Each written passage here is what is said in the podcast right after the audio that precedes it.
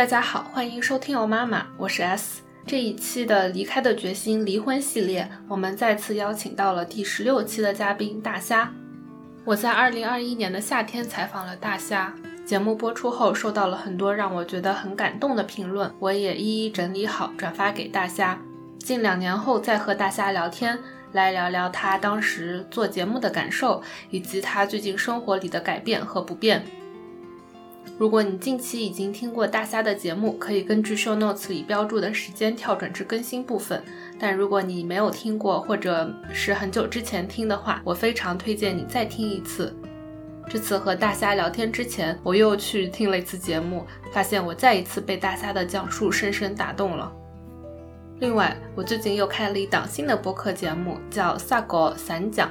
会是风格很不一样的聊天节目，我会在 show notes 和评论区里附上链接，欢迎大家收听，一起来撒狗。如果你喜欢奥妈妈，请将节目分享给更多的朋友，在播客 APP 上点赞评论，这都会帮助我更有动力做出更多优质的内容。我也很欢迎商务，欢迎品牌联系我进行合作。那我们来听大虾的故事吧。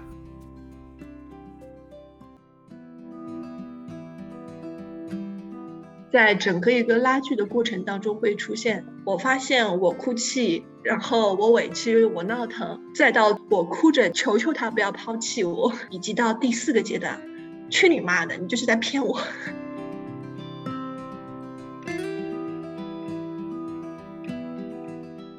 当你觉得自己的人生不够好的时候，千万不要指望着生孩子会让你的婚姻或者让你的家庭变得更好。嗯，通常情况下不太会的，只是会。让矛盾激化，就像一碗水进了一锅热油里，而小朋友是最无辜的。先彻底的探索自己，再去决定说我想不想要孩子，我能不能够要一个孩子。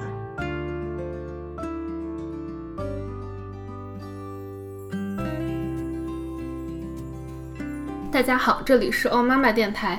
在这里，我们不对个人的选择进行评判。在这里，我们听中国女性讲述她们的最真实的故事。我是 S。今天这期节目，我们邀请到了一位单亲妈妈大虾来讲述她的生育观念和她离婚的前后经历。我非常感激大虾愿意和我们分享一段她人生中比较痛苦的经历，并且分享了她不同时期的对于婚姻、生育非常真实的，有些时候甚至是非常脆弱的一些想法。那我们话不多说，来听今天的节目吧。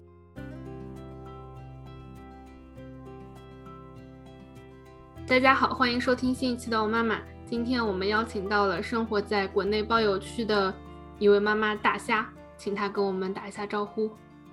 嗨，大家好，我是大虾。我经历过离婚、生育，那目前是一个单亲妈妈。大虾，你可以先简单的介绍一下你目前的家庭成员吗？啊，我目前的家庭成员是这样子的，就一共四个人，连孩子在内，我的父母、我自己以及我的孩子，三岁又九个月。那我们可以按照时间的顺序来讲一下你之前的婚恋生育的时间节点和过程吗？我是大一的时候和前任相恋，毕业三年之后结婚，婚后的第四年小孩子出生了，在婚后的第六年正式离婚了，就领了离婚证。我们今天的话，我们就想先聊一下关于生育这一方面的话题。之前的话，我们有过一个对话，然后你有提到说你之前其实是不想要生孩子的。嗯，那你可以给我们讲一下结婚之前不想要生孩子的原因吗？就从小就不是很爱孩子。别的人看到小孩子，就或者说至少可爱的孩子吧，会上去逗一逗啊什么的。但我的第一反应就是往后退，因为我觉得再可爱的孩子也只是可爱那么一瞬间。所以第一的话，婚前不想要孩子的一个原因就是，首先我并不喜欢孩子。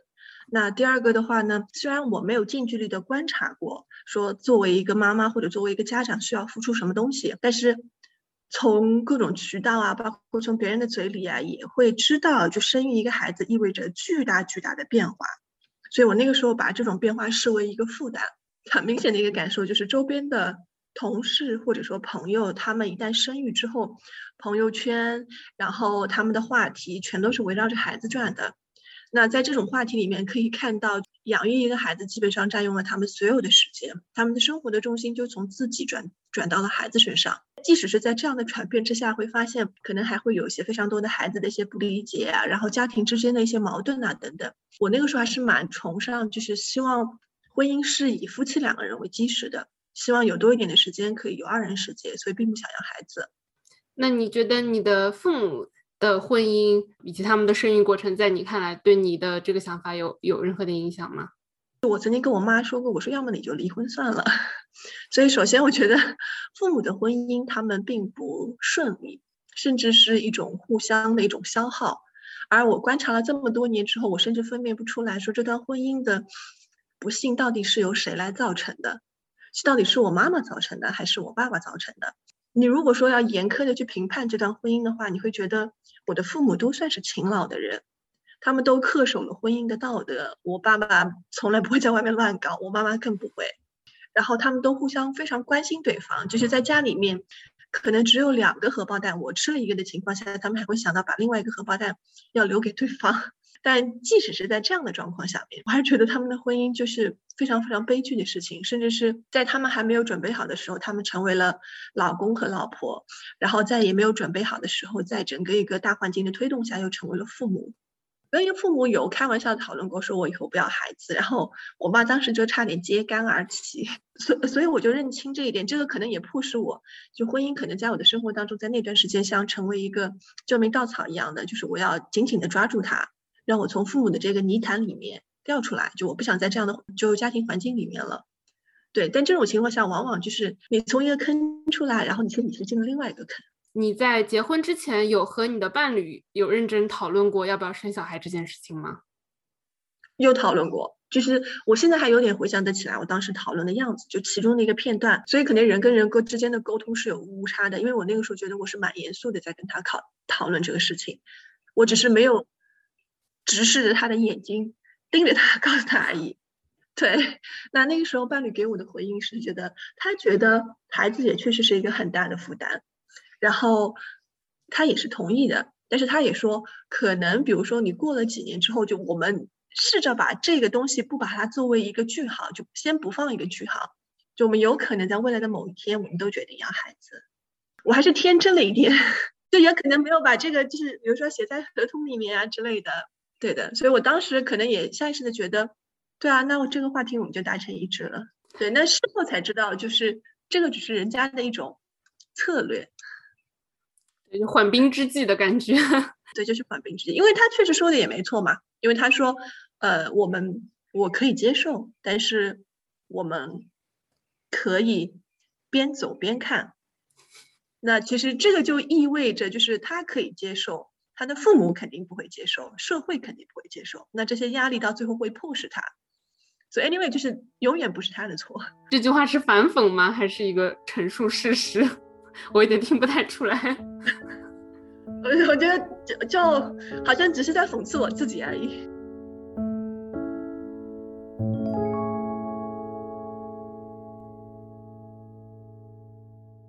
后面你们恋爱那么多年之后，你们就结婚了。结婚了之后啊，其实也过了四年。我感觉在我们那儿就属于第二年要是还没生孩子，大家就会那种，呃，要不要去医院看一下有没有毛病？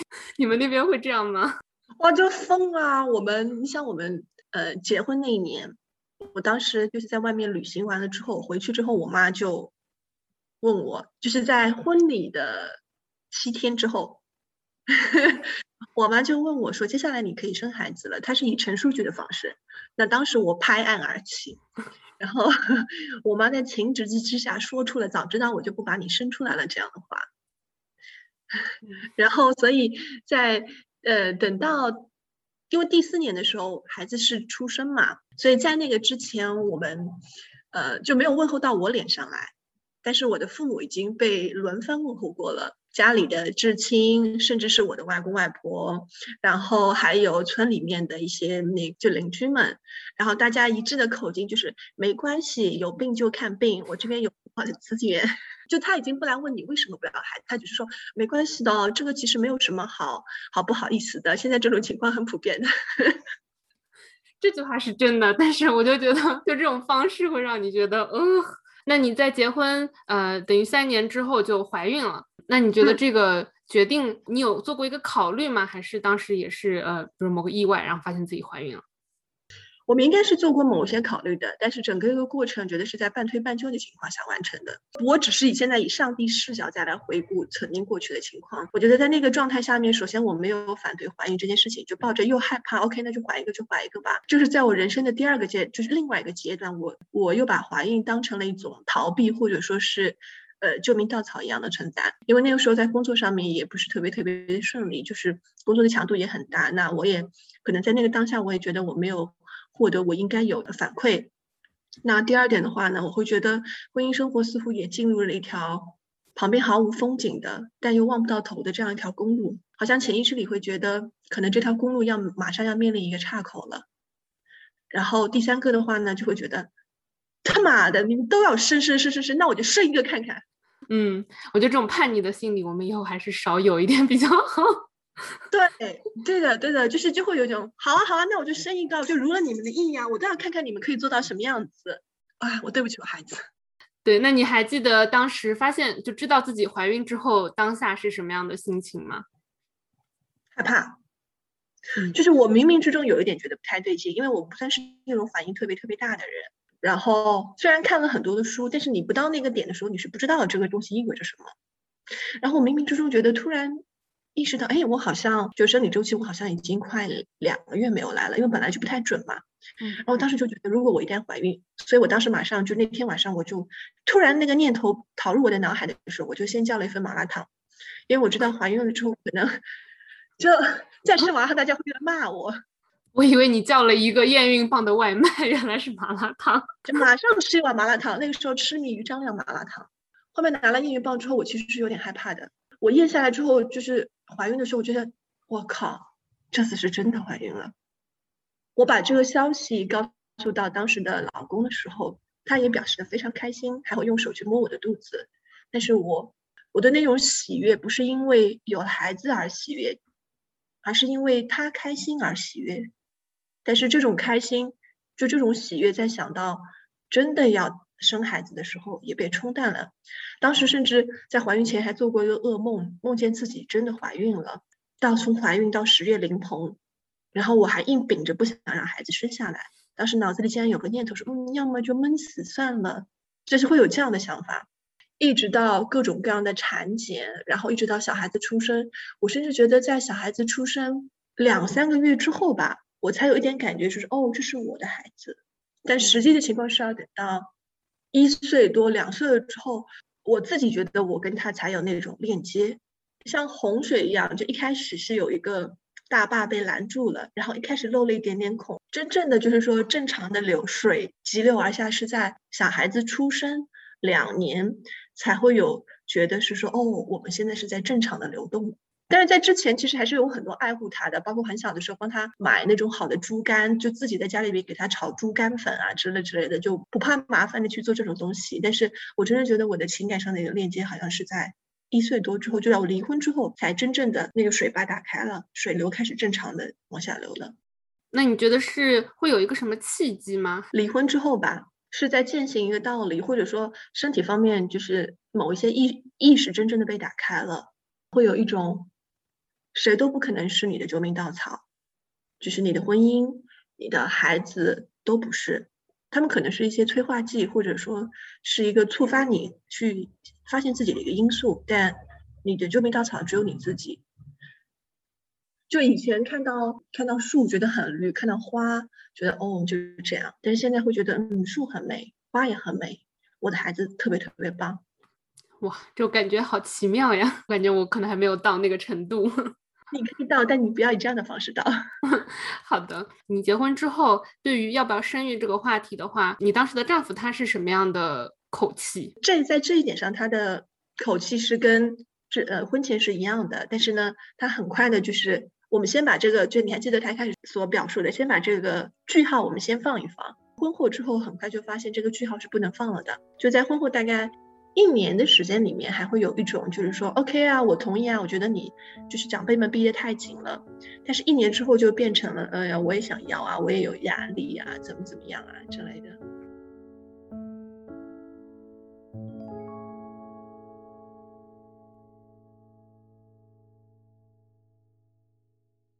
在孩子出生之后，对于你和你伴侣的影响分别是怎样的？然后以及他在这个从你比如说怀孕到最后离婚这个过程中，在育儿这方面作为一个爸爸是怎么样的一个角色？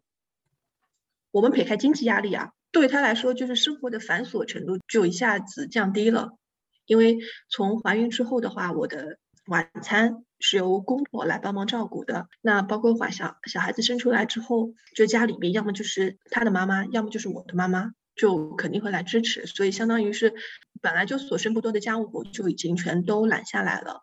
那第二个的话，所有的重心其实都在孩子身上，所以我自觉得他其实从实际的角度来讲，过得还是非常不错的。就举个最简单的例子，在我大肚子的时候，产检是大多数是由我一个人去做的。我也觉得呃没关系，因为他请假也比较麻烦，所以我就觉得 OK，那我去做好了。我相对来说还比较弹性质一点。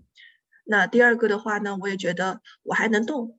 对吧？反正我还是挺健步如飞的，也不用再额外的给你添麻烦。第三个的话，我可能也抱着一种，我觉得养孩子是一个非常大的工程，我也不希望我在这个阶段过于的撒娇，或者是要去特殊时期特殊对待。然后我们可以把另外一个人的经历可以慢慢保存到后面。但是其实孩子真正出生之后过得很舒服。就我举个很简单的例子，在小朋友半岁都不到。他可能就是啊，我今天晚上有活动，然后或者说，哎呀，我是工作需要，就 anyway，可能比如在外面，呃，玩到十二点甚至是一点才回来。在国内的这个环境里面，会觉得他已经是很棒的爸爸了，就是 棒棒在哪里？嗯，还给孩子换过尿布呢，很简单的一个信号嘛，就是呃，从医院回家，然后到家里面坐月子开始，我跟他是睡在两个房间的，因为我妈觉得你白天还要上班，所以你就自己一个人睡好了。所以其实相当于是我在坐月子期间，其实我一直睡不好，然后他就早上跑过来，我还睡眼惺忪的，七点多跑过来说啊，昨天晚上怎么样？我记得我有一次就生气了，我说你不需要来问，你看到我在睡觉，你就不要来问了。这种表面的关心有什么用呢？但是可能从从他的观感里面，他还会觉得，哎，我来关心你，你就这样来对我。我做这个节目应该是不要老是评价别人，但是我实在是觉得这个就是非常的 typical。就非常的中国式的，生完小孩之后立刻分房睡，因为说啊，爸爸要去上班，所以我们不要打扰到爸爸。那就所有的活都是妈妈，然后以及你们家的话，可能还有别的女性在帮忙。那所以男性在这个里面就是一个，我觉得他们也是过得很快乐，就贡献了一个精子，然后就得到了一个小孩，多好。非常，我觉得在国内的这个环境里面，大多数的爸爸都是便宜爸爸，孩子对他们来说就像一个勋章一样，就你看我又有了一个勋章，而且这个勋章是最简单的。你要告诉你说，哎，你要在部门里面做到总监哦，那快要死了，别人就是别人都有关系啊，我没关系啊，所以我不行。但是勋章是最容易的，就是我又爽了，我又得到了。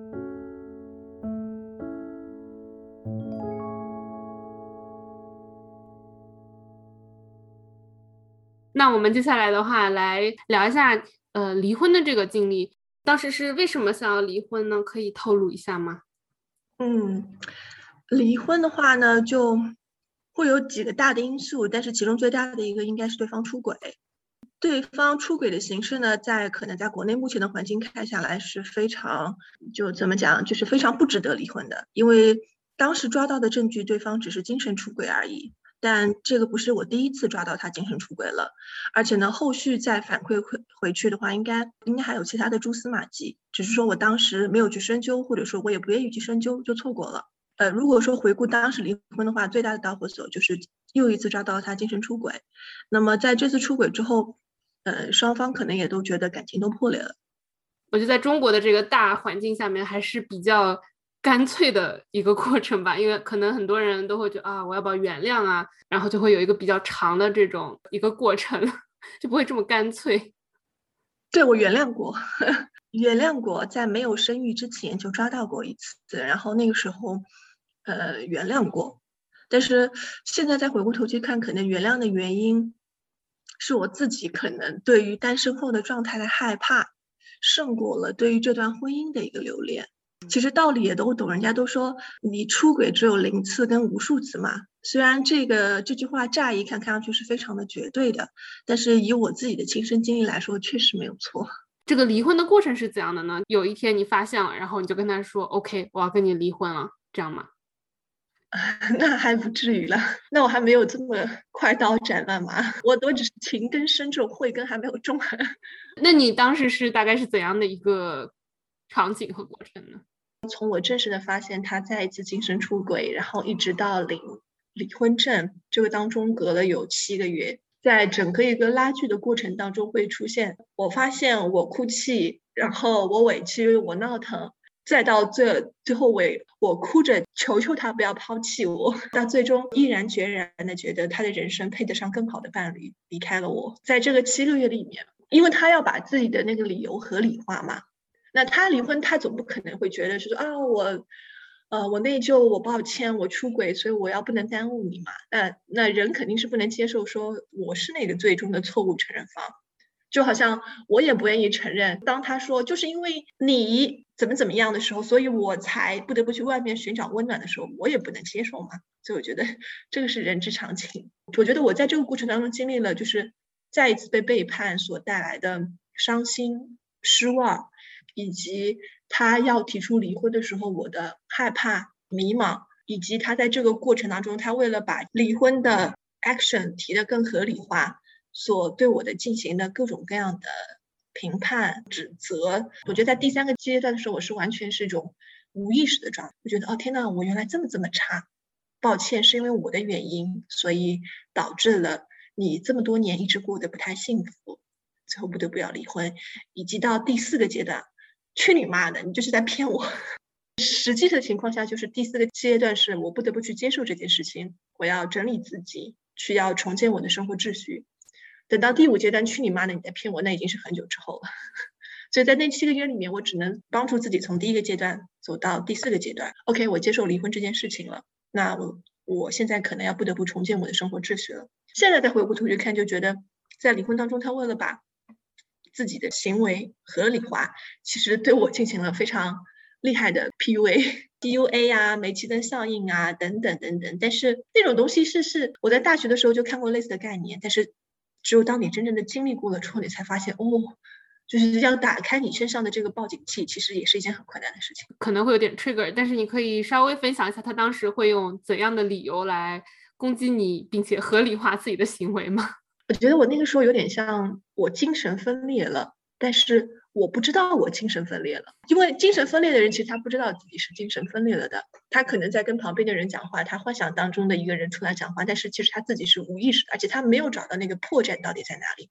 所以我当时的状态有有点就有点是这样，就是我好像在那个精神分裂的这个梦境里，但是我不知道这是个梦，而且我找不到那个梦的出口。然后在有一点上我找到了一个破绽，他反问我，他说：“你觉得你是一个好女儿、好妻子？”好母亲吗？他还说你好好考想一想，你是吗？就当时我在身体非常非常虚弱的状态下面，我刚刚做好了一个小手术。我当时是抱着说，我希望我们可以去把这个结解开。就我当时经历在第二个阶段，就痛哭流涕的要求你留下来。他来反问我这句话，然后那我觉得那句话就是觉得是我梦境的一个突破口。你可以说我不是一个好妈妈，不是一个好妻子，那我绝逼是一个好女儿啊！在这一点上，我是深信不疑的，我绝对是一个好女儿。所以我觉得那个是我梦境的一个突破口，就是哦，原来这是一个梦，或者说哦，我知道了，我是一个精神分裂，我要治病了。这句话就是相当于是海陆空三百六十度无死角的打击你嘛，就你的一个人生其实是没有存在的意义的。我想小朋友，我很耐心的每天给他，就就是作为妈妈来说，我通常会觉得自己做的还不够多。就比如说，因为我每天会给孩子做抚触啊、按摩啊。很耐心的帮他照顾他，怎么怎么样？但是作为母亲来说，总会觉得如果我能够做的再好一点就好了。作为妻子的话，我在这样的情况下也自然而然会觉得，因为包括他之前也会有其他的言论，就觉得因为我的种种原因，所以导致了他做这样的一个结果。作为妻子来说，如果你要这样的指责，那 OK，就是受重视对方，他要这样指责我没办法，那我的个性就自然而然会反省自己。但你当你说我不是一个好女儿的时候，那我觉得你就有点扯淡了。就我绝对是从小到大把父母的想法放在心上的，就甚至我人生在做很多选择的时候，在考虑的是父母的感受，而不是我个人的感受。包括我当时在提离婚的时候，我最害怕的是我妈妈会伤心难过，所以我找到了那个分裂的点，就告诉我这是一个梦境。在被 PUA 到极致了之后，反而开始有一个声音告诉我说：“嗯，没有，你没有说的那么差。”当时会跟你的父母讨论要不要离婚，只讨论这些事情吗？那个时候其实父母已经知道了，就在第一个阶段，我委屈我难受的时候，其实父母就已经知道了，因为那个时候我觉得太委屈了，我我没办法承受那么多的那个东西了。我妈妈作为一个很很传统的一个典型的中国妇女，她其实是不愿意我离婚的。然后她跟我分析了很多，她说从经济的角度来讲，小朋友是最不可分割的，因为在他们的概念里面，就一切都是为了孩子。父母全都是可以牺牲的，他在以自己的悲惨经历作为辅助，告诉我，你看我也是这么熬过来的。那我爸爸是抱着一种，你离婚也没关系，反正也饿不死。然后呢，第二个呢是，你要离婚也没事儿，反正也很多，就是离婚的也很多，也很正常。当然，其实他们都是不希望离我离婚的，只是我妈妈的反应会更强烈，然后她的这种不想离婚的愿望也会更更炙热。然后我爸相对来说，我大概百分之五十五或者六十不希望你离婚，但是如果你真要离婚也没事儿。我爸信奉的是，就人一辈子睡一张床，吃一碗饭，最后躺进同一个地方，所以他不太想奋斗。我妈信奉的是要努力，要向上。我就是两个非常典型的思路。我妈算非常严重的典型的控制型的妈妈，我爸算是打压型的爸爸，所以这样的情况就导致我吸取了足够多的教训之后，我就选择关呃关上自己的声音了。当我需要帮助的时候，基本上父母不在我的第一求助人之内。我妈后面其实是会怪我说，你为什么没有在一开始的时候就把这个事情告诉我，而是去告诉对方的父母？我说，就那个时候我没有办法跟他讲，说因为从小到大我没有得到你们的支持，所以就在我心里面，就是第一，我感情上面我默认了你们肯定又会再一次来打压我，而不是来支持我。第二个，就我好像已经承受了太多的这种失望，没有办法被看见的这样的一个难受，所以我不想让自己再经历一遍这种失望。所以在这种情况下的话，就是其实父母是我最后一个。想要我，甚至是在那个时候，我我担心的是，我妈妈听到这个消息会觉得很难受我无法接受，而不是在担心我妈妈可以给到我什么样的帮助。就是如果是我的话，我可能会有那种是不要让他们失望，所以我也不是很想告诉你们。就我当时还想到了，就是会呃，他们会在邻居的面前抬不起头啊之类之类的。呃，当然事实证明我担心也没有错了。那你最终七个月之后，然后就拿到了一张离婚证。中国这个我不太确定，这离婚证是怎么办的？你还记得？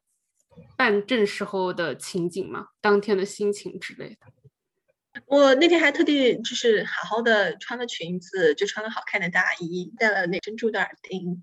很讽刺的是，办离婚证的地方跟办结婚证的地方是在同一个地方，所以你们必须在同一个大厅里面等待。总之，结婚证的地方喜气洋洋，然后离婚证的地方大家各有哀荣。呃，我甚至在离办离婚证的时候，我还问他：我们真的就不可挽回了吗？我记得我们当时流程，首先要预约的，那他先到网上去预约了，然后我们到大厅里面去拿号等待。那因为我没有拍离婚证的照片，这个就是又又有点扯的地方。离婚证的照片跟结婚的照片不一样的，就离婚证的照片是要单人的，而且好像要大一点。我拿到照片的时候还想想，哇，怎么这么丑啊？而且我明明记得我有试图去呃扬眉呀、微笑啊，拍出来就是一副满面愁容的脸。呃，拿好照片，然后到离婚证那边会有公证的，他会一式两份还是三份的这个离婚的那个说明，上面归属你的现有名下那些财产或者婚后的财产应该到底各归谁处，填写好一式三份到公证处去，他们敲章，他们问你们是不是真的决定要离婚，OK 是真的决定。一式三份交上去，敲章，最终在离婚证上敲章。结婚证会被没收吗？不会。最讽刺的是，结婚证也会还给你。他们可能觉得对他们的仓储来说也是一种负担吧。所以我就相当于我拿到了两本，又有结婚证，又有离婚证。而且结婚证上就是两个人，就是哦稚嫩的两个人在一起投靠在一起拍照。离婚证上就一个人，满面愁容。还有一个很棒的细节就是结婚证的颜色。封皮的颜色都要比离婚证要更鲜红一点。那你现在的结婚证还在家里吗？还在。我没有扔掉的原因是因为那个状态下的我是只有这一张照片，所以我一直想看清楚我自己到底是怎么变化的，所以我就没有丢掉。对，而且心里面有个不服输的声音，就是嗯，丢掉是害怕的行为，我就要留着。办完这个离婚证之后，你还记得你去干了些什么吗？上班啊，这么快的吗？就可以直接去上班？对啊，上班。而且你想，我还是算是幸运的。后面就是离婚有六个月的冷静期，你一旦办完离婚证之后，就马上会面临的，我们两个人就不需要再住在一起了，我们就分开了。其实这个对我们双方来说都是一件好事情。你觉得你当天去工作是一个怎样的心情？是有如释重负的感觉吗？先去洗手间里面哭了一把，就开始工作了嘛。但因为我们拉锯的时间够久了，你想拉锯了七个月呢？而且那个时候也会有个声音提醒自己说，你现在剩下的就是要靠你自己的工作来支持你自己的一个生活，包括孩子的一个生活了。所以很多人在经历到情感创伤的时候会变成工作狂，但我没有。我那个时候觉得我完无法动弹，我根本就没有办法工作。大家都说忙是良药嘛，忙起来你就没时间各种悲伤啊，或者关注自己的情绪。但是我根本就没有办法让自己这个机器开动起来。当时要谈离婚的时候是小朋友一岁多吗？会有小朋友要跟谁的这个讨论吗？会呀。哦，关于这一点也很妙，就是我不知道是他个人特别聪明，还是说我们中国的男孩子都被教会了这种鸡贼。那个时候我的第一反应是我不能要孩子，就是在我一开始还在说我委屈我痛苦的时候，我就我有跟他提到过，因为那个时候是我先提离婚嘛，那我就说我我不要孩子，那我不要孩子的一个原因就很现实的，就是我没有房子，你们家有，相对来说你们家的经济条件要比我我们家好，我觉得孩子跟了我会会吃亏，日子会过不好。然后因为这样的一个事情，而且是在没有做任何的细节讨论情况下，就是只是我在非常情绪失控的情况下说的一句话，到最后等到第二、第三、第四阶段的时候，到他嘴里面就变成了武器，说他跟他的父母讲说，怎么样狠心的妈妈都会连自己的孩子都不要，那你爸爸不狠心你就要啊，但没有，就是 anyway 他抓住了这个作为一个武器。等到第二阶段的时候，我就会讲，哎呀，其实弄成这个样子，因为他他后面他就是礼拜六、礼拜天的时候。我就说那个时候只是我们，我抓到他呃精神出轨一个月之后，他就发生了巨大的变化。周末周日的时候带孩子出去玩，然后他都不肯带了。然后他说我不想跟你一起带。我说那那比如说礼拜六我带，礼拜天你带，对吧？你挑一天你方便的。然后他说那我又不能保证我每个礼拜都有空的，万一我都加班呢。但实际上他跟那个他跟那个女孩子其实全程都没有断掉过。这个阶段就是到了第二阶段之后，就因为他开始提离婚了嘛，我就觉得。他没有他嘴巴上说的那样爱孩子，嗯，就是呃，便宜爸爸确实没有太多的情感上的一个连接，所以他连周末都不带孩子，晚上就回来很晚，就通常都是晚上九点多、十点多回去，就是孩子那个时候已经睡了，我就觉得不行。如果我给了你的话，你到时候就给你妈带，我就觉得这样不行，所以我就决定我还是要这个孩子的。到了第三个阶段阶段，他已经决定要离婚。其实他已经财产分割都已经想的差不多，他应该已经咨询过律师之后，他就提出来说：“啊，那要么孩子还是给我吧，你一个人带起来比较辛苦。”那就他大概提过那么两次吧，就全程是一一种非常平缓的语气，是说：“要么你也给我吧，就你至少要说出说我给你一套房子，你把孩子给我吧。”这样子的话，我觉得其实就是走了一个过场，就是他要孩子这件事情就是走一个过场。这个过场呢？等他以后孩子长大之后说起来，还可以说过爸爸曾经也争取过你。嗯，那你的小朋友现在四岁的话，他会问关于爸爸的话题吗？就他们会有见面之类的吗？哦，会有见面，嗯，他们 regularly 会有见面的。就是原来的话，就基本上是两周见个两天这样子，然后现在可能频繁一点，就是每周见个两天这样子。然后，嗯，会很明显的发现小朋友他会对于这个年龄段的男。呃，男士会有这种天然的好奇心，就是他会看着对方，这个时候会让你觉得心很酸。然后当他在我面前说我爸爸怎么怎么样，我爸爸怎么怎么样的时候，我不知道到底是他心酸，就是我我为自己心酸多一点，还是我我为他心酸多一点。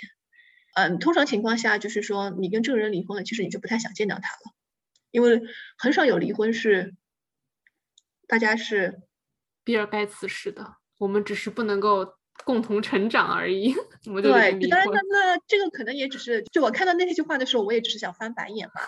我会觉得你骗谁呢？哎，对，你就就是眼睁睁的说谎话，你也知道大大家不能戳穿你的谎言而已。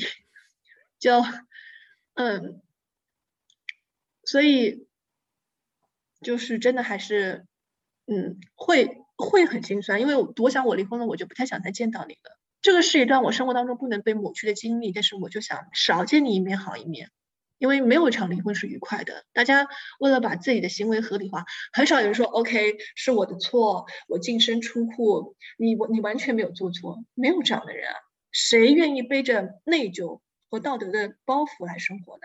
肯定会是指责对方嘛。所以那个时候看那个，就斯嘉丽·约翰逊的那个婚姻故事，我没有完整的看过那部电影，但是看了一些。就是他们里面那些片段，就觉得那时候的指责好真实哦。特别特别真实，特别是来自于男方的这种指责，特别特别特别的真实。真的，我就发现，哎，在那个点上，我发现了，嗯，中西方其实还是大家都是人。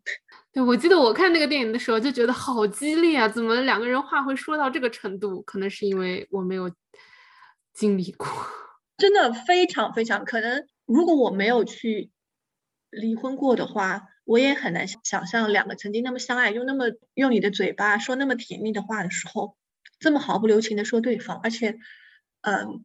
自己也会有一种天真在里面，就是会觉得，嗯，人嘛，对吧？你总不能睁着眼睛说瞎话吧？因为我想，我是一个会自我反省的人，那我会理，就是很想当然会觉得你也是一个自我反省的人，但实际上是不是的？就是在那个当下，人求生的本能，你就好像所有生了孩子过的妈妈妈顺产之后都会忘记顺产的时候有多疼，我也忘记了，因为这是人类的自我的保护机制，你一直想疼，你不就 PTSD 了吗？所以。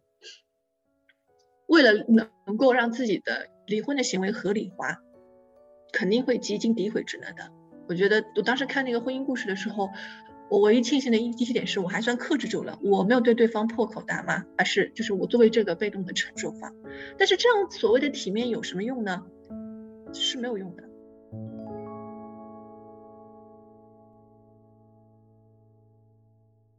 那我们现在再来讨论一下关于生小孩这件事情，因为你有提到你，你还是觉得虽然你很爱你的小朋友，但是你还是希望自己没有生过，可以这么说吗？就这样的问题，我曾经也问过自己，但我觉得很难回答。很难回答的原因是，这个也是我很难回答的原因，也是我不建议大家生的原因。当然，我也轮不上我不建议了，就只是说我的观察的话，就是因为太难以割舍了，很难割舍。当你曾经。和这样的一个孩子相处过之后，你在想说，呃，我情愿不生的时候，你已经没有办法想了，因为我自然已经跟他对他有了很深的感情，所以我也没有办法去设想是说我没有有过这个孩子。但你如果说一个女孩子她没有生育过，她处在可生可不生的当下，如果她来问我的话，我是觉得不要说，甚至我当时想过就是。如果我生的是一个女儿，那会很明确的劝她，你就不要生了，除非她自己哭着喊着说：“妈妈，我可爱孩子。”那没办法。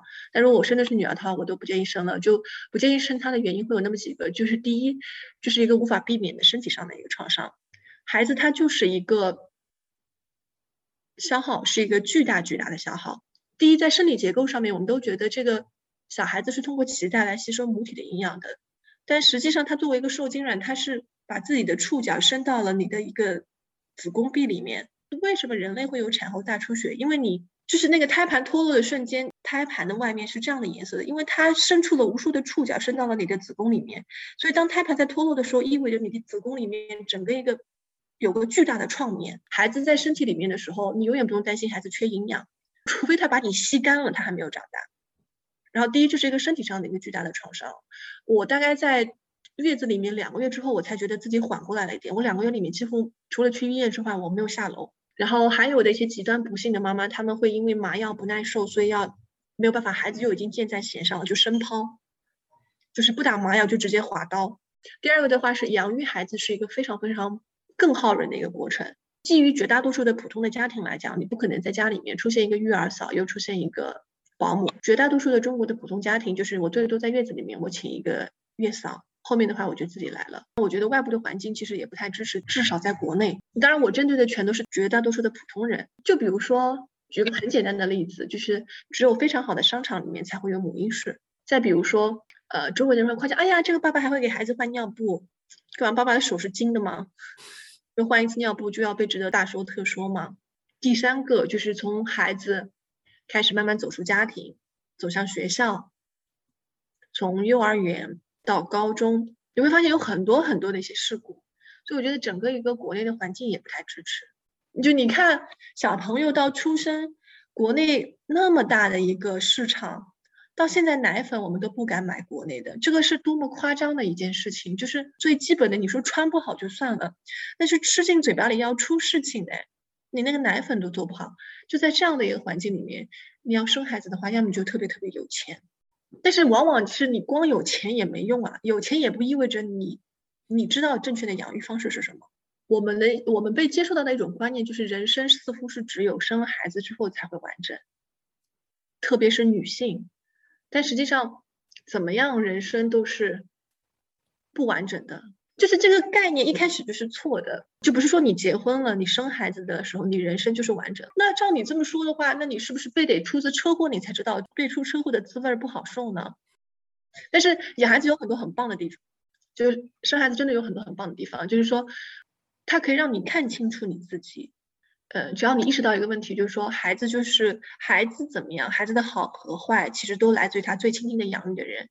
当然，DNA 很重要，就是遗传也很重要。但是，在在很多的情况下面，它可以让你看见自己会有这样的问题。而且，当虽然你为孩子就是做了很多的事情，但是当孩子说：“哦，妈妈，我很爱你呀。”你会觉得，哇，天哪！就是所有的付出在那个当下都得到了。他回报了你足够多的东西，因为我们都是普通人。你哪怕在一个公司里面，你做到总裁了，这个世界上还有很许许多多其他的总裁。其实，那就对于绝大多数 没有机会做到总裁的人来说，其实我们绝大多数都是一个普通人。但是，当有一个生命，他会思考，他会说话，在那个阶段，他全然的依恋着你的时候，真的，你不就直接到了马斯洛那边被需要的，是有那种很棒的时刻的，而且。嗯，如果说当你有这个觉知的话，会发现，呃，你在养育孩子的过程当中，你也养育了自己内心的那个孩子。我给孩子说，我说，嗯，妈妈是爱你的，哪怕妈妈生气的时候，我也是爱你的。然后当孩子反问我说，嗯，妈妈你是爱我的对吗？你生气的时候也是爱我的对吗？就在那个时候，就好像是在养育我自己心中的孩子一样，就是那个很小很小的我，然后。被这样的话所，呃，反馈到了。那你的小朋友现在是四岁的话，那接下来也快也要上小学了，你会觉得很焦虑吗？会啊，有时候还是会。但是，嗯，在目前这个阶段，似乎还是可以说服自己，就是如果我抵挡住了外界的焦虑，那我就可以不把孩子的这种焦虑传递到。但是，不知道这是对的还是错的。万一我的孩子是一个应试教育的。极好的适应者呢，所以就想的是，嗯，看看他的情况，嗯。嗯，所以，嗯，现在抱着一种想法，就是他不一定要考大学，他可能有一门可以谋生的手艺，哪怕做个厨师也行，他能够掌握一门外语，他身体健康，心理健康，其实能够做到最后两项已经很难很难了。如果真的能够做到身体健康、心理健康的话，其他的事情应该都是术层面的，就他，因为他他因为他道已经掌握了，就其他东西都是术层面。控制自己的焦虑吧，就是我做父母最大的一个感受就是，呃，控制自己的焦虑，嗯，控制自己的权利欲，然后跟自己和解，也跟生活和解。所以总的来说，呃，小孩子帮助了我很多，但是呢，我们也可以通过其他方式来得到 这样子，所以。就是没必要通过孩子，就是孩子对你的帮助大，也并不意味着其实你对孩子的帮助大，这两个是不对等的。那我假设我默认你生孩子是因为爱孩子，对吧？那你是不是真的要通过这样的方式去传递自己的爱呢？有时候爱孩子真的只是爱孩子吗？不是在爱你自己或者爱其他某种东西吗？对，我觉得你刚刚说的。可能养育一个小朋友会带来很多的收获，但这个收获不一定需要通过养育就一个小朋友而带来。我觉得这个是我之前没有想过的，我觉得很有道理。而且就是当你真的那么想要一个孩子，你觉得我真的百分之九十就想要一个孩子的时候，你先试试看养一条狗，养一条狗、一只猫，你每天要早晚，你无论刮风下雨，你都要把狗遛出去。你那么爱它，呃，然后它还把家里弄得一团糟。一团糟之后，你还不能打它，你只能自己默默的把家里收拾干净。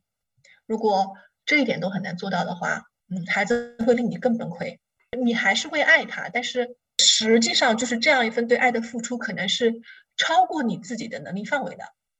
就是你是在透支式的爱他，就你在透支你自己。那你真的愿意吗？这样一日复一日的透支自己，而且。没孩子的时候，其实两个人分开也很容易。我们两个人是因为感情而在一起的，对不对？那你分开也很容易。当有了孩子之后，一切都会变得复杂，特别是作为妈妈来说，就是很难，因为没办法，就是没有办法，孩子在你肚子里面待了那么久，你所以你天然的你会跟他的纽带会更深一点。那在这样的情况下面的话，你真的是会很痛，而且这个东西对于孩子来说是没有办法选择的。你想我们在选老公的时候，我们会选，就如果可以选的情况下，帅一点的啦。脾气好一点的，最好经济条件还好一点的，对不对？但是父母对他来说是没得选的，对吧？就是你一个再差劲的人，你一个家暴男，你不得不让他去做了爸爸。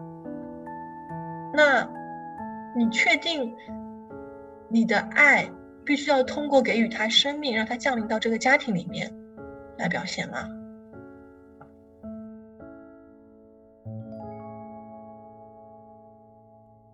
如果你可以穿越回去见到十九岁的自己，也许是还没有遇见你后面的丈夫的自己，你会有什么想要告诉他的吗？好好读书吧，还是好好读书吧，就是希望不在别人身上，希望在自己身上，好好读书，考到一个好的大学，跳出这个环境，也不想再跟不想再跟对方，就是小孩的爸爸再扯上任何的一个关系了。就希望可能他可以从我的生活当中就完全是没有交集的，就消失了。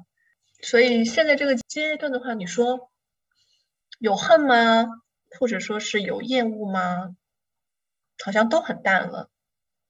就是应该把自己的生活要照顾好。但是确实，当看到周围有的女孩子因为没有办法顺利的怀孕，因为现在不知道是什么原因，就是大家好像比如说女生的输卵管堵塞。或者男生的呃精子活力不够是非常非常普遍的事情，但是呢，通常，嗯，就无论是辅助的生育手段，还是说医疗的，比如说你现在吃药等等，我觉得总是女孩子受苦会更多一点。就身边有人在经历过这样的过程的时候，我就想摇醒他，不要做了，没关系的，没关系的，人生不会因为什么而完整。这个东西就有点像，说有以前有些广告是说，嗯，女孩子一辈子一定要有一个 Chanel。我一定要有一个小羊皮的包包，为什么呢？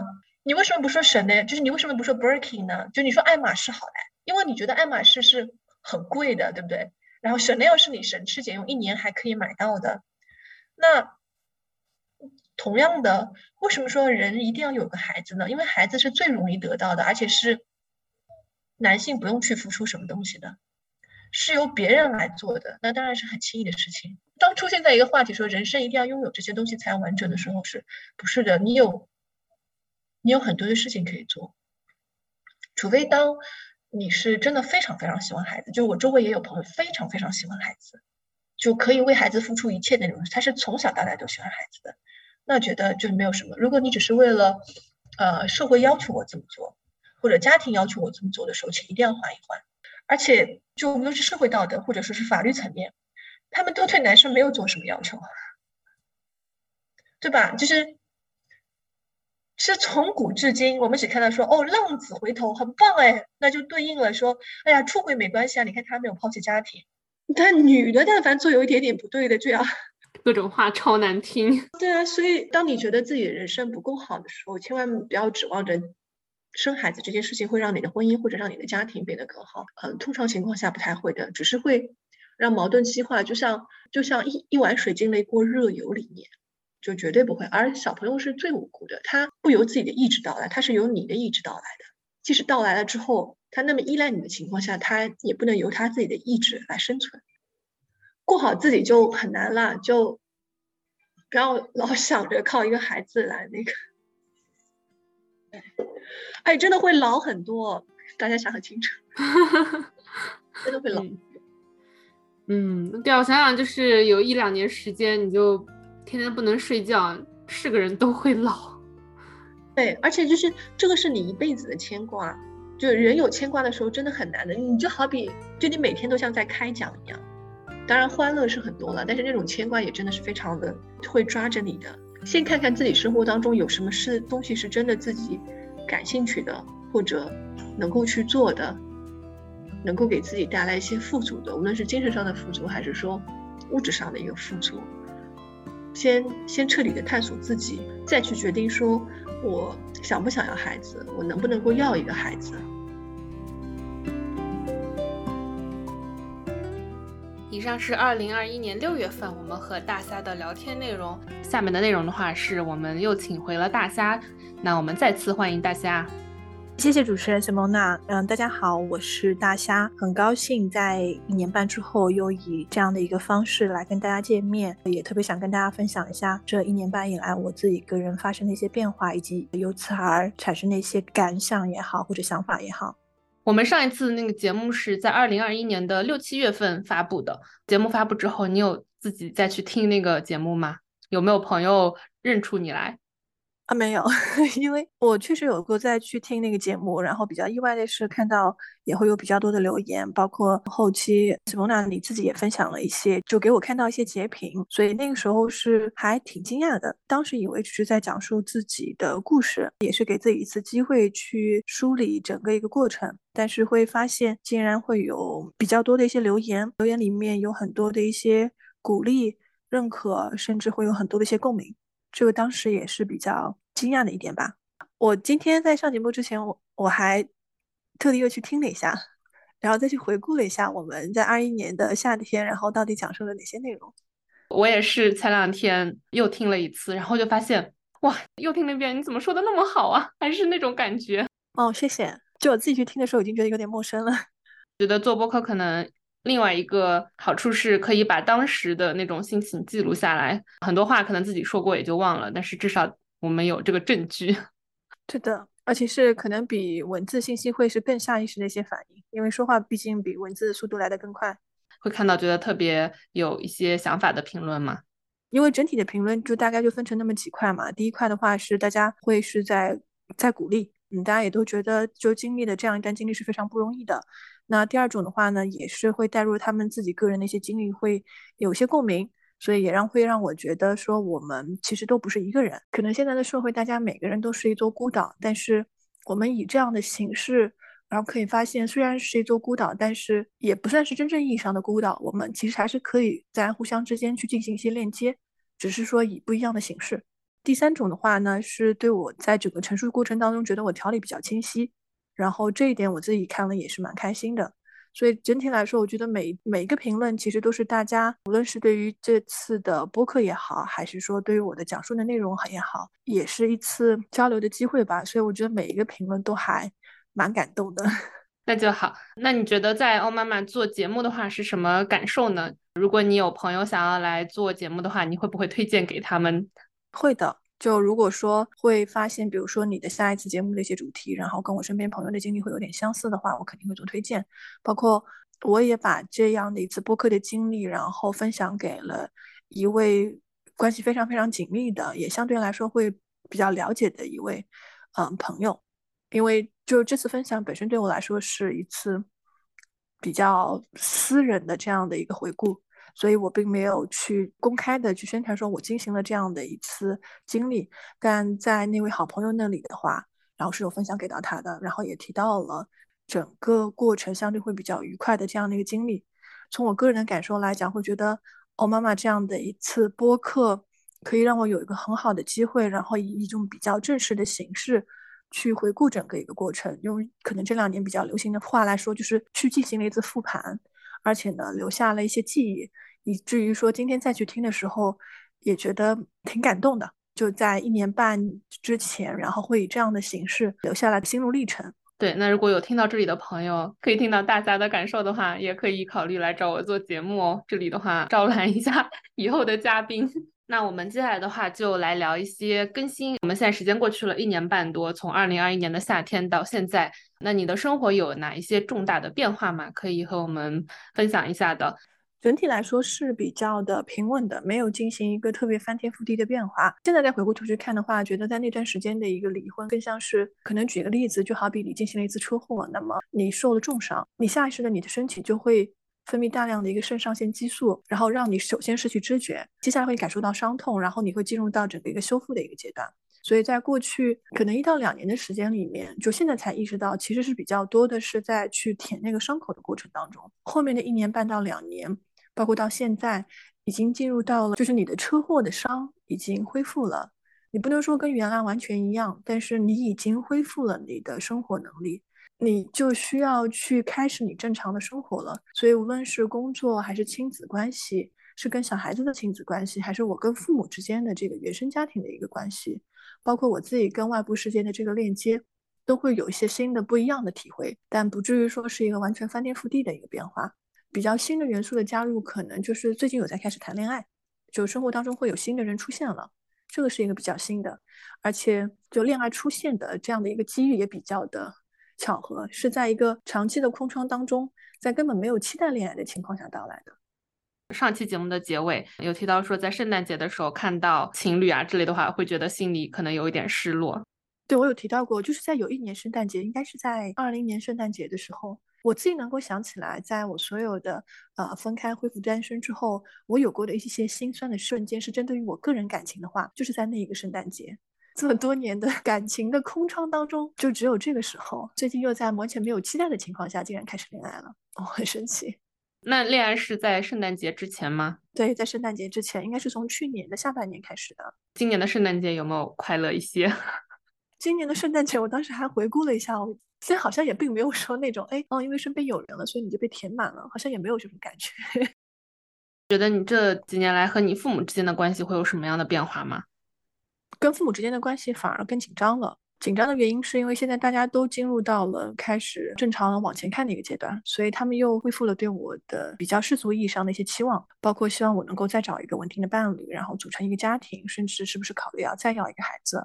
他们也随着孩子年龄的增大，他们也希望我能够在孩子的养育过程当中承担起像他们在养育我过程当中这样这种尽心尽责的一心扑到孩子身上的一个状态。第三重的话是来自于，就如果打个双引号的话，就是在他们的眼里，我会变得越来越叛逆了。就比如说，我妈会出现这样的一些话，在最近的这段时间，而且出现的频率还蛮高的。她会反复的跟我讲，她觉得我好像这两年像完全变了一个人一样，再也不是以前的那个女儿了。而且呢，呃，我妈在比较情绪比较失控的情况下，也会对我说出：“我只有你一个孩子了，你不要让我这么伤心。”所以整体而言的话，其实跟父母的关系会更紧张。上一次有提到说，你觉得哪怕你的前任他觉得你不是一个好的妈妈，但你一定是一个好的女儿，所以你现在会觉得自己不想要再做一个好的女儿了吗？世俗意义上好的女儿，就我好像有一部分就醒过来了一样。包括在上一次的节目当中也有分享过，在碰到离婚这样的一些事情的时候，我动了这样念头，我的第一反应是我的父母会因此而蒙羞，我的父母，特别是我的妈妈，会因为这件事情而特别特别的伤心，所以我要不要就干脆不做这样的一个决定了？但现在再回过头去想的话，就我我就我自己的心态也会发生一些变化。我觉得我还是一个好女儿，只是不符合他们期待的。就大家会有不一样的标准，一代人可能会有一代人想要去去符合的那个框架。我只是不符合他们的框架了，但我还是一个好女儿。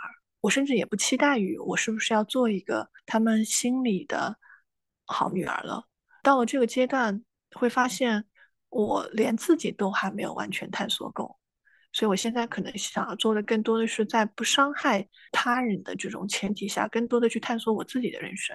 就这是我这两年也是一个非常非常深的一个体会之一，而且很明显的感受到婚姻或者说你跟在社会上面的人际交往，其实都是人生的一个课题，你可能没有办法规避的，哪怕你选择不踏入婚姻，但是婚姻这样的一个课题它始终存在。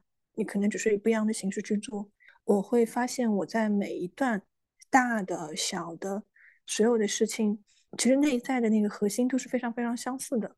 可能所有的一些挫折也好、摩擦也好，或者暂时的停顿也好，它的内核都是一样的。我其实都是在犯同样的一种范式的。我现在不想把这个东西叫做错误，可能就是经历，然后经历的起源、它的过程、它的转折，甚至它的结局。都非常非常类似，所以如果思维方式上面、整个一个 mindset 上面没有这样的一些意识或者改变的话，我可能未来在所有的事情当中，如果有碰到挫折的话，我还会犯同一种类型的，这是我比较大的一个感触。那你觉得你的什么样的特质让你一直会陷入同样的挑战、同样的困境呢？所有的那那些经历，就最后指向，其实都是跟我自身的课题是相关的。因为无论是工作、人际、婚姻，其实都是我人生课题当中的一部分。实际上，也是我对于自己态度的，或者说我内核的一个产物。我举个例子，可能在过去的话，从小的经历会让我去更多的去觉得凡事都要依靠自己。在小的人际交往的过程当中，我会发现自己不习惯于去向外界求助，就面临到了婚姻触礁的这样的一个事件之后，我也是更多的去自我消化，甚至连向父母都不求助，也不会向朋友求助。同样的，像这样的一种行为的模式放在工作当中，就是碰到了一些很难的事情，那我会选择先是自己去扛，然后做的做的很辛苦，甚至有一些可能在项目的 deadline 的时候弄得非常非常的紧急。所以你即使做的很辛苦，在老板眼里，哎，你为什么差一点点这个项目就做不成了？呈现出了一个事倍功半的这样的一个效果。这个最终的指向，其实，呃，按照我现在的认识啊，我会觉得内心里面我会有一种自我接纳方面，其实还有更长的路要走。我内心里面会有一种不配得感，我不配得到别人的帮助。可能因为我一开始没有在父母那边得到帮助，所以我为了让自己合理化这件事情，我会觉得。我不配得到帮助，我自己可以搞定的，能搞定的事情我都自己搞定。在工作当中也是，但实际上你无论是在人际交往当中，还是在工作当中，每个人都是整个一个大机器的一部分。你只有把你自己的触角伸出去了，你才能够跟别人取得更深的一个链接，能够帮助你取得一个更好的一个结果。但是。就是因为我内心对于自己的这种不接纳，一种不配得感，所以导致我在行为上面会有这样的一个表现。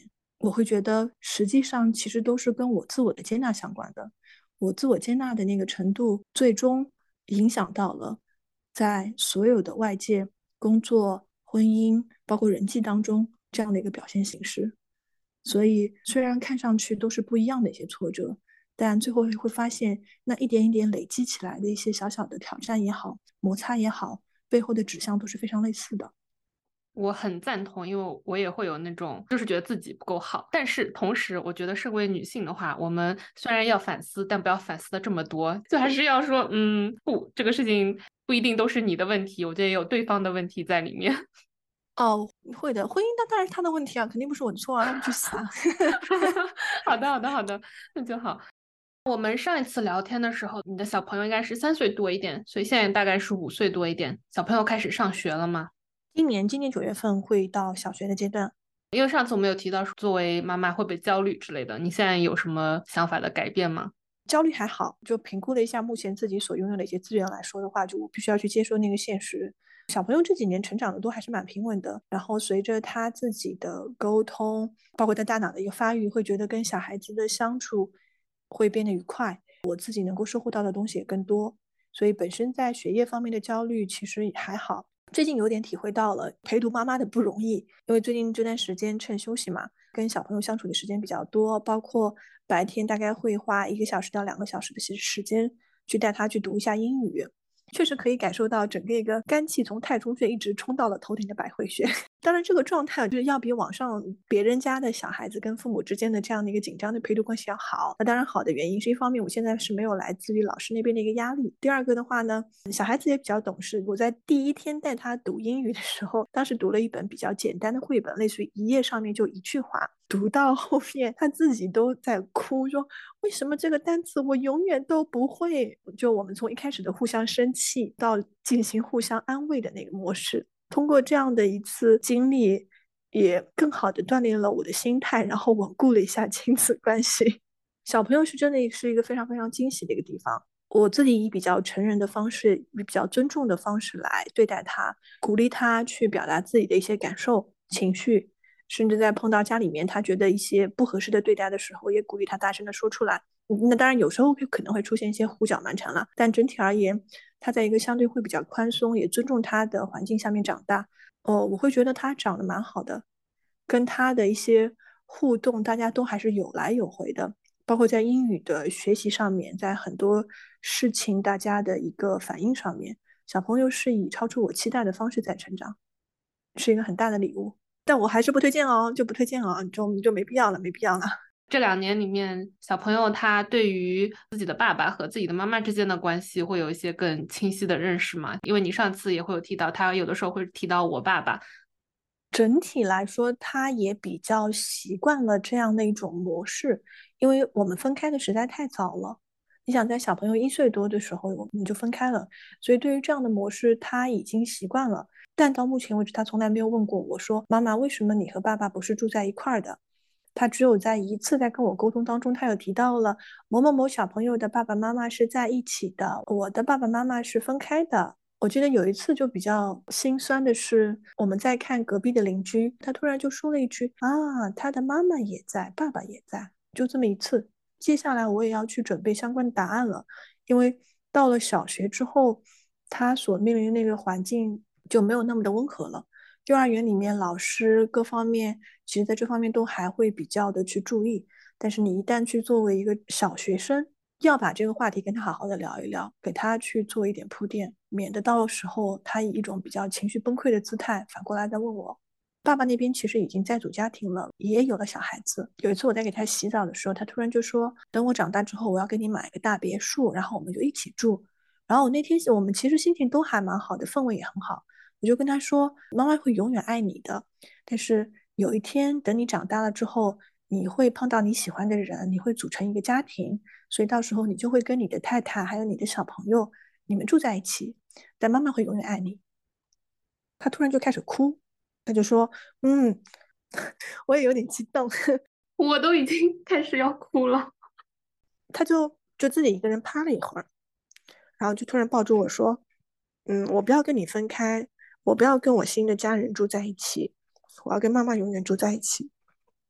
童言无忌嘛，就只能说这个课题，我就我给自己做的也比较早吧。因为单亲的家庭长大的，特别是妈妈跟儿子的关系，我不希望说自己成为一个寄生在儿子身上去吸食自己孩子能量的这样的一个妈妈。最后的话是关于你的未来，我可能问的比较像你妈，你会觉得你想要再结婚吗？不太想了。我现在恋爱当中，我是可以感受到心动的感觉的，对方也很好，但是很难会有那种要长期共同的亲密的生活在一起。但是这样的想法可能会有变化，无论是跟现在的这一位，还是说未来可能会碰到其他的，我应该会更慎重，毕竟也不是那个懵懵懂懂还在学校里面或者刚出校门的孩子了。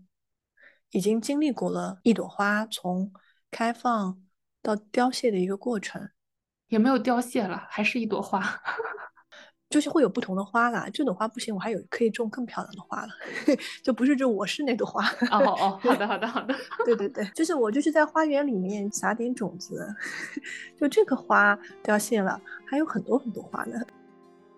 今天再次感谢大家，希望我们可能过了两年之后可以再来录一次节目，记录一下当下的生活啊，各种体验。也许到时候你的生活又会发生不同的变化。对的，谢谢 Simona，就是相信我们的生活一定会变得越来越好的。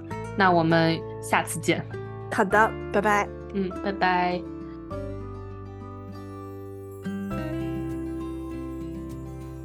以上就是今天的节目，感谢你的收听。如果你喜欢《哦妈妈》，欢迎分享给你的父母、朋友，在社交媒体上分享，在 Apple Podcast 上给我们打五星好评，帮助更多的朋友发现这个节目。如果你也想要来分享你的故事，欢迎通过 Show Notes 里的邮箱联系我。我们后会有期。